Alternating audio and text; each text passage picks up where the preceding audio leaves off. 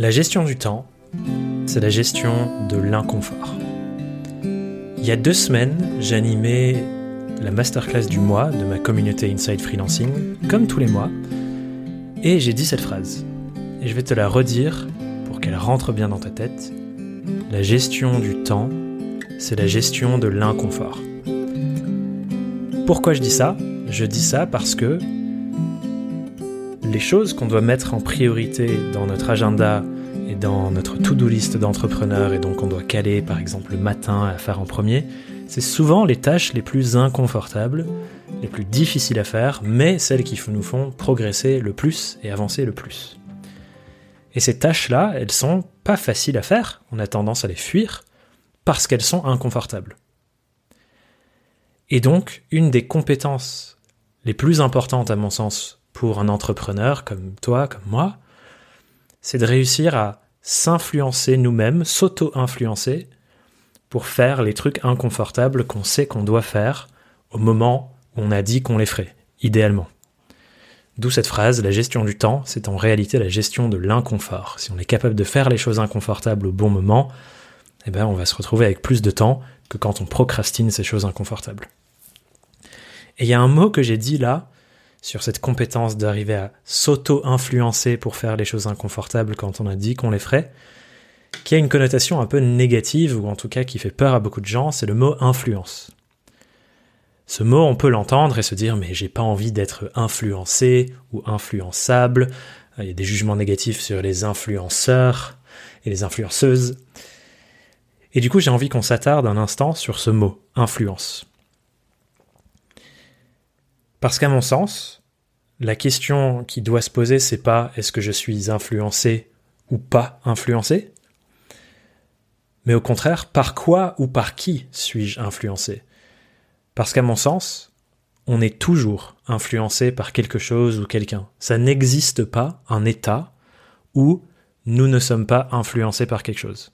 Et je pense qu'une des grandes parties de pourquoi on a une connotation négative de ce terme de ce mot influence, c'est qu'on a le mirage que euh, la plupart du temps on n'est pas influencé, et il y a des fois où on est influencé et que c'est du coup pas bien d'être influencé parce que notre norme c'est de ne pas être influencé. Mais si on dézoome, en fait en réalité on est tout le temps influencé par quelque chose. On est influencé par nos parents, leur mode de vie, l'éducation qu'on a reçue, on est influencé par les autres personnes avec qui on passe du temps à l'école, par nos amis, on est influencé par le mouvement politique et social dans lequel on s'insère, on est influencé par euh, les classes sociales, on est influencé par ce qu'on voit à la télé, les dessins animés avec lesquels on a grandi, on est influencé par tellement de choses. Et donc encore une fois, je pense que la bonne question, ce n'est pas est-ce que je suis influencé ou non, mais au contraire, qu'est-ce qui m'influence? Par quoi je suis influencé? Et aussi par qui je suis influencé. Et quand on sort du mirage de ne pas être influencé par quoi que ce soit, je pense qu'on arrive dans un stade où on peut mettre de la conscience sur les personnes et les choses qu'on préfère être la source de l'influence sur nous. Par exemple, je préfère largement être influencé par euh, quelqu'un qui dédie sa vie à la justice sociale et à l'écologie que d'être influencé par un entrepreneur néolibéral capitaliste euh, euh, dont euh, le seul but de la vie est l'argent. J'ai une préférence sur la personne que je souhaite entre ces deux m'influencer. Et de la même manière, j'ai une préférence sur les sujets ou les filtres décisionnels que par lesquels je veux être influencé. Je suis ravi, par exemple, d'être influencé par mes deux colocataires, notamment mon associé, Danny, dans le travail, je suis ravi d'être influencé par ces personnes dont les valeurs me semblent si belles et que j'estime euh, de la plus haute manière. Je suis ravi qu'elles m'influencent dans mon quotidien parce que j'ai l'impression que cette influence qu'elles exercent sur moi m'aide à être un être humain euh, que je préfère être. Euh, meilleur selon ma définition d'un être humain, meilleur selon les valeurs qui m'incarnent et que j'ai choisies, et qui me parlent et qui me touchent. Donc c'est la question que j'ai envie qu'on se pose là aujourd'hui par quoi et par qui je souhaite être influencé, et donc qu'on réfléchisse aussi à comment je peux m'auto-influencer.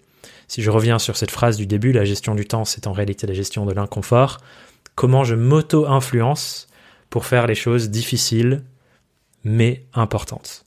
Et j'ai vraiment envie qu'on se questionne sur ça, faire les choses difficiles mais importantes en s'auto-influençant. Comment on fait ça?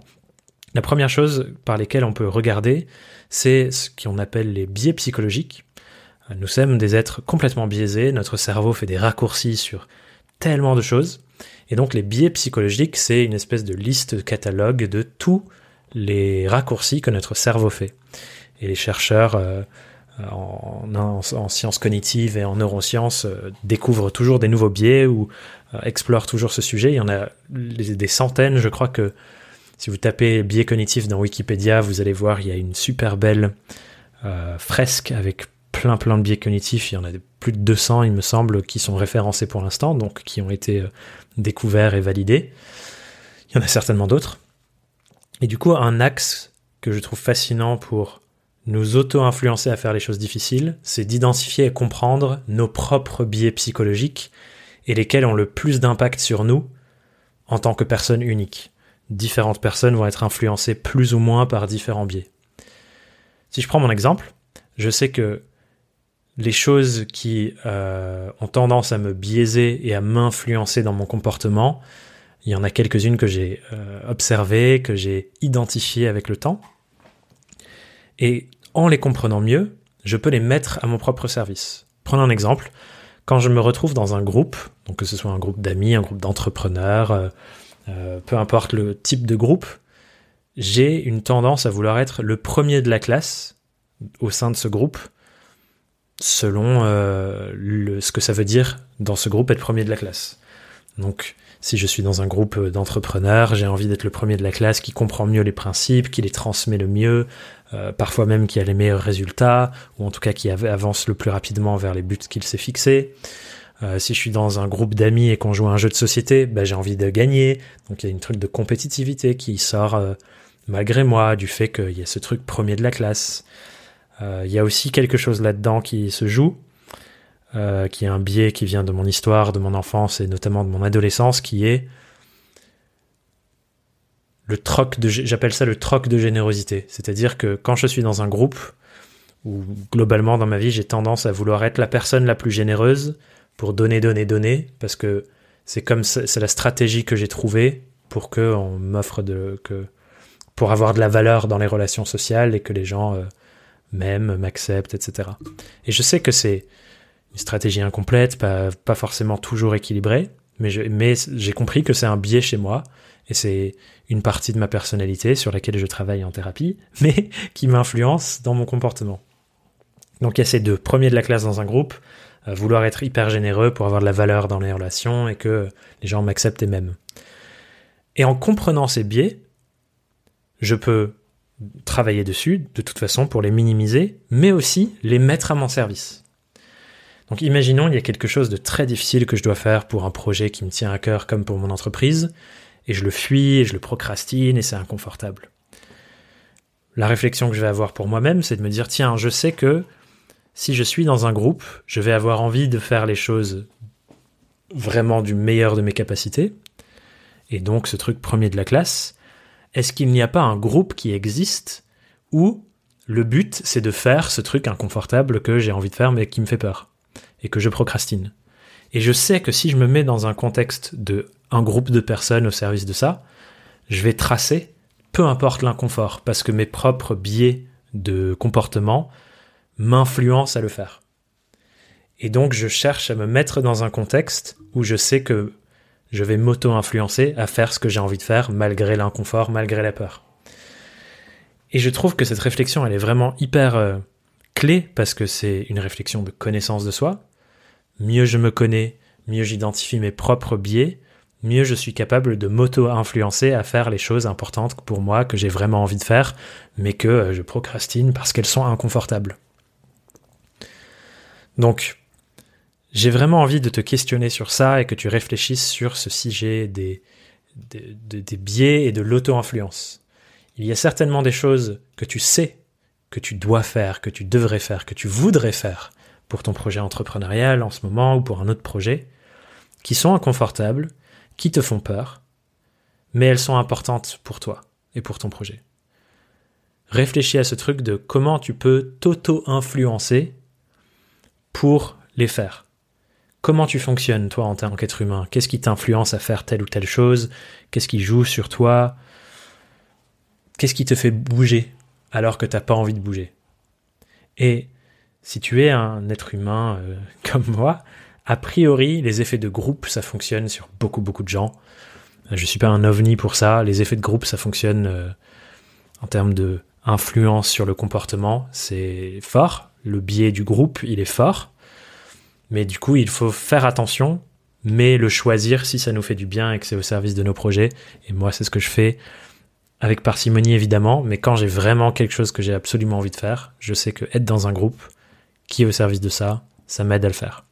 Et c'est pour ça que j'adore le format des, des challenges ou des défis collectifs ou ce genre de choses qu'on voit fleurir de plus en plus dans notre écosystème entrepreneurial d'ailleurs. C'est pas pour rien que j'en organise moi-même, que je suis ravi de participer à d'autres défis qui ont lieu dans notre écosystème entrepreneurial, comme le défi brique de Kylian euh, Talin et Valentin Decker, auquel je participe chaque année et dans lequel j'anime, comme euh, Catching, euh, que tu connais certainement, dans lequel je suis un des formateurs cette année. Ce format de défi collectif, ils sont incroyablement puissants parce qu'il y a un groupe qui nous emporte dans une direction et ça nous aide à dépasser des inconforts qu'on ne dépasserait pas si on était seul. Voilà, j'avais envie de traiter ça aujourd'hui, ce sujet de l'auto-influence, faire les choses inconfortables malgré l'inconfort parce qu'on sait qu'elles sont importantes en s'auto-influençant. J'espère que ça te fait réfléchir. Essaye de creuser pour identifier tes propres biais psychologiques, ce qui t'influence à passer à l'action. Et peut-être que ça peut être une nouvelle arme dans ton arsenal de gestion du temps pour t'aider à faire ce que tu sais que tu veux faire, ce que tu sais que tu dois faire, mais qui fait un peu peur et qui peut être inconfortable. Merci pour ton écoute, on se retrouve bientôt sur le podcast. Bye.